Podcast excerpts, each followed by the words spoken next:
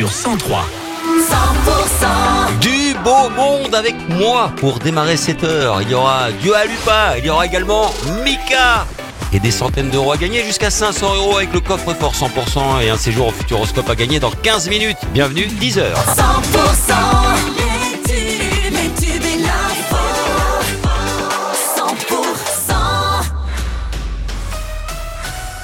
L'info 100% avec Pauline Chalère. Bonjour Pauline. Bonjour Wilfried, bonjour à tous. La loi Egalim 3, dans le viseur notamment des agriculteurs en colère, entre en vigueur ce 1er mars.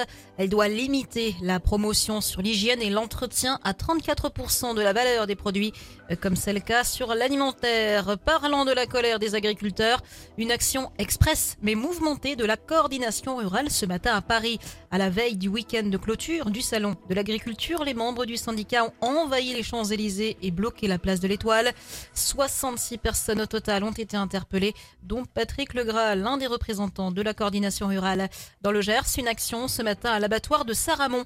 Une délégation de la FDSEA et des jeunes agriculteurs ont été reçus par l'abattoir gersois pour échanger euh, sur les problématiques des revenus de la filière avicole.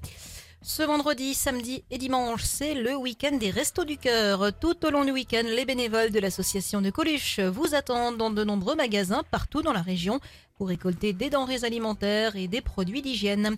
Bonne nouvelle pour les usagers à Foix, le stationnement au parking de l'Arget est gratuit jusqu'au 22 mars en raison de travaux réalisés rue des Moulins et sur le parking de la rue des Moulins.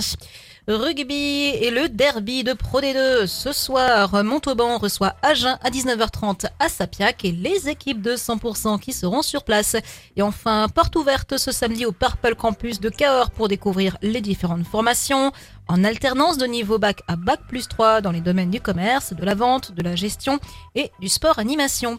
Dans le reste de l'actualité, l'obésité touche désormais plus d'un milliard de personnes dans le monde, enfants et ados compris, selon une estimation publiée aujourd'hui. Des tirs israéliens sur une foule affamée et une vaste bousculade pendant une distribution d'aide à tourner au chaos ce jeudi dans le nord de Gaza ont fait plus de 110 morts selon le Hamas soulevant au sein de la communauté internationale.